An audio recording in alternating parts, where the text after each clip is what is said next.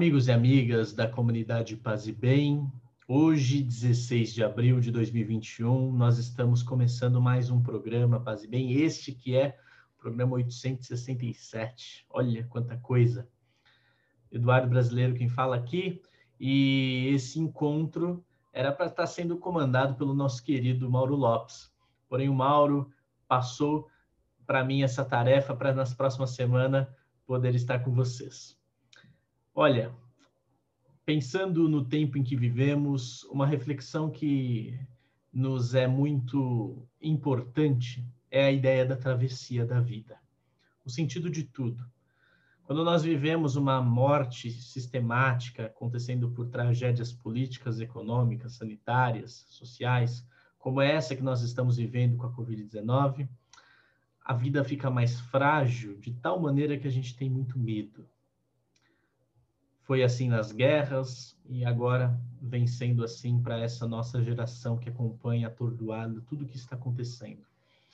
E quando nós pensamos na relação da vida e na relação da travessia que nós temos diante da vida, é muito importante, eu acho, e apresento para vocês, quatro reflexões pertinentes sobre a vida, a partir de quatro pessoas, pensadores, que estão em lugares diferentes do, do mundo e de reflexões mas que nos ajudam a caminhar melhor.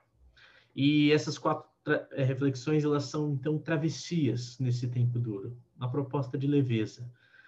Travessias para cuidarmos da criação, porque não se encerra em nós a vida, mas ela é fruto da construção e da relação que construímos uns com os outros.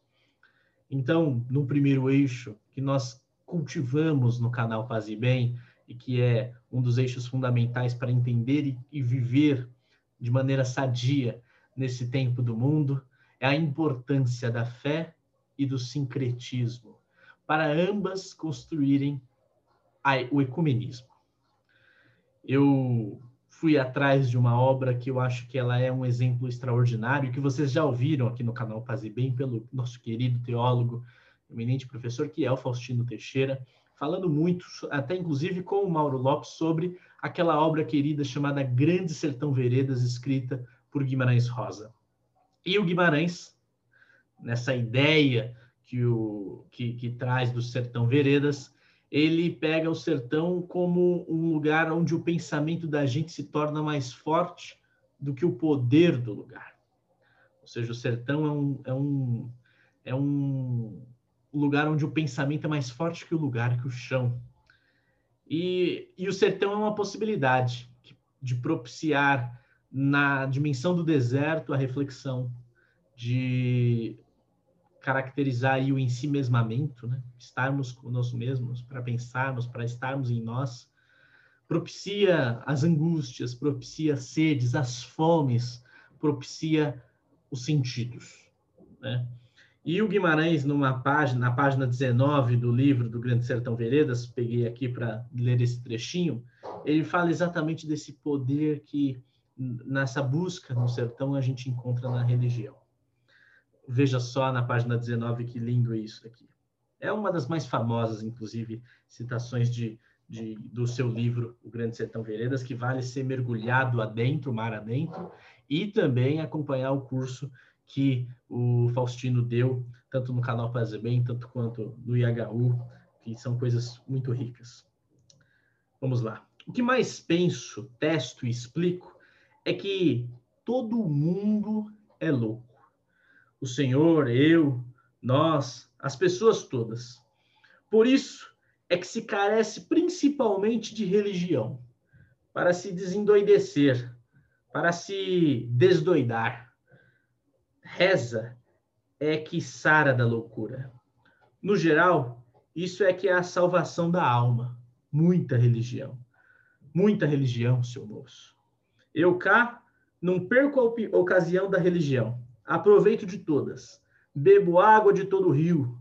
Uma só para mim é pouca. Talvez não me chegue.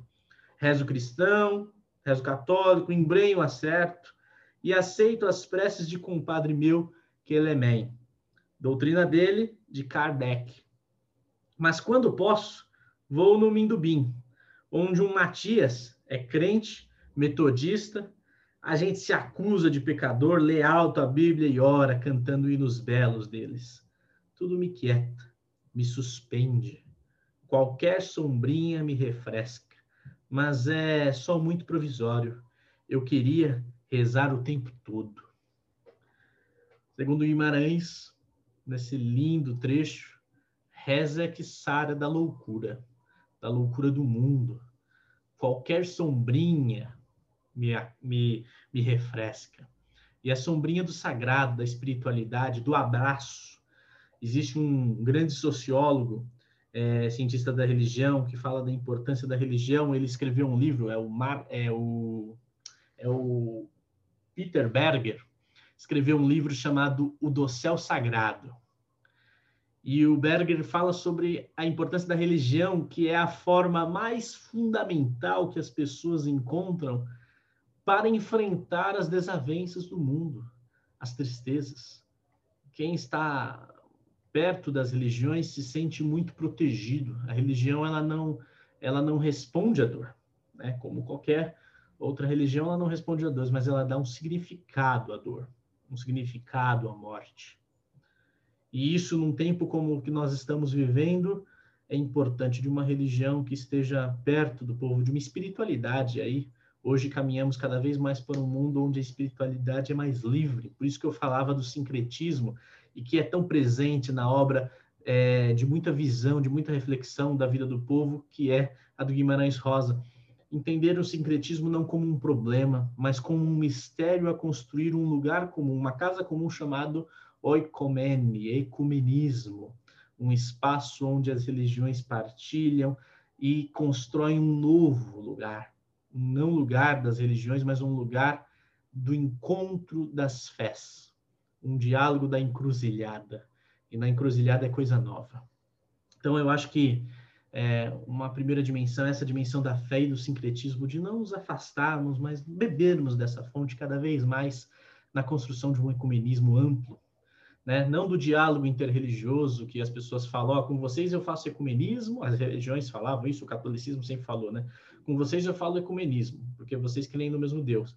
Com eles que creem em outros deuses é diálogo interreligioso. Não, o ecumenismo com todos. A partir das fronteiras, construir esse, isso que até o Faustino chama de macroecumenismo. Uma segunda é, dimensão é que a nossa construção da nossa fé, do nosso encontro com o sagrado, é a busca também da dignidade humana. E eu achei uma poesia linda num livro sobre poesias rebeldes, contestatórias, um poema chamado Dr. Quato Neto, chamado Poema do Aviso Final. E ele fala para nós então da a dignidade humana é conquistada a machadadas. Vamos ver essa poesia do Torquato.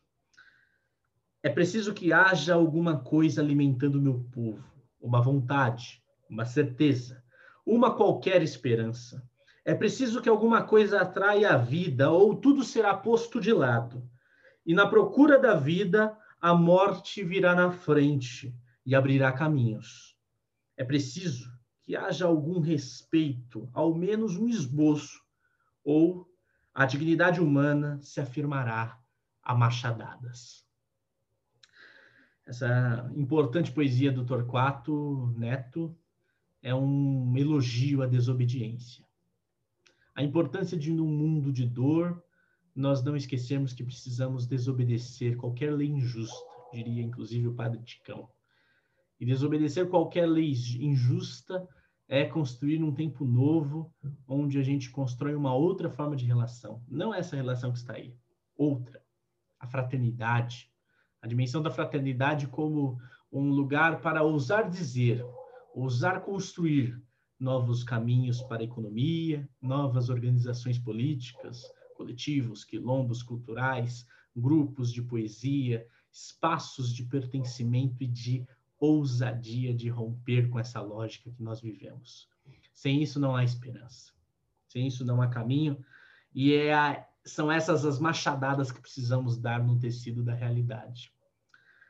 E por fim, eu, por fim não, mas o, o terceiro ponto, terceiro eixo é, inspiração para pensarmos as nossas travessias, eu, eu pego de um, de um filósofo judeu, místico, um grande pensador chamado Martin Buber.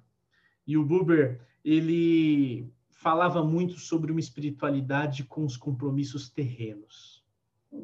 Ou seja, é, que essa espiritualidade nossa, que essa dimensão da fé, essa dimensão ecumênica, inclusive, como citávamos aqui no, na primeira dimensão, ela seja tomada por essa construção de um mundo a partir da construção da justiça social.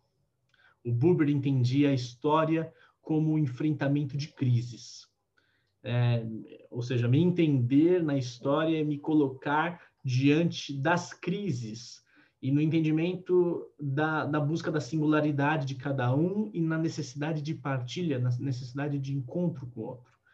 O Buber dizia que o ser humano ele se tornou eu pela relação com o seu, com você. Ou seja, à medida que eu me torno eu, eu digo você. Ou seja, todo viver real é encontro. E uma religião vivida concretamente na história ela acontece pelo encontro, pela comunidade, pelo território, situada no chão da vida. Por isso, o que Buber coloca, Martin Buber coloca, é a importância de tatearmos a esperança no chão da vida do, no nosso território, do nosso chão. Buscarmos ela. Senão nós caímos numa angústia. Senão nós caímos no, no, no, no desespero, ou também, inclusive, é, numa ideia até inclusive abstrata, saudosista, de que o mundo hoje não tem possibilidades. A história está aqui nós estamos vivos para construir essas possibilidades.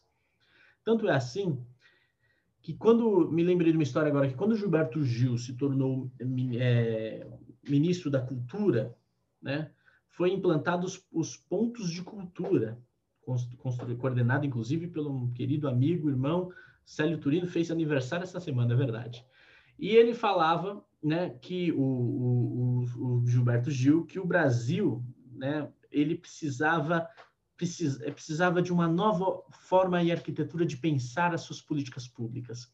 E em diversas ocasiões a ideia que é que o ponto de cultura eles agissem como agulhas de acupuntura no tecido urbano, revitalizando e permitindo maior fluidez da energia criativa por meio da arte, por meio da cultura, é, envolvendo talentos, competências das pessoas nos locais, transformando os territórios adoentados, dominados pela violência, em espaços de reavivamento, espaços de florescimento da, da vida.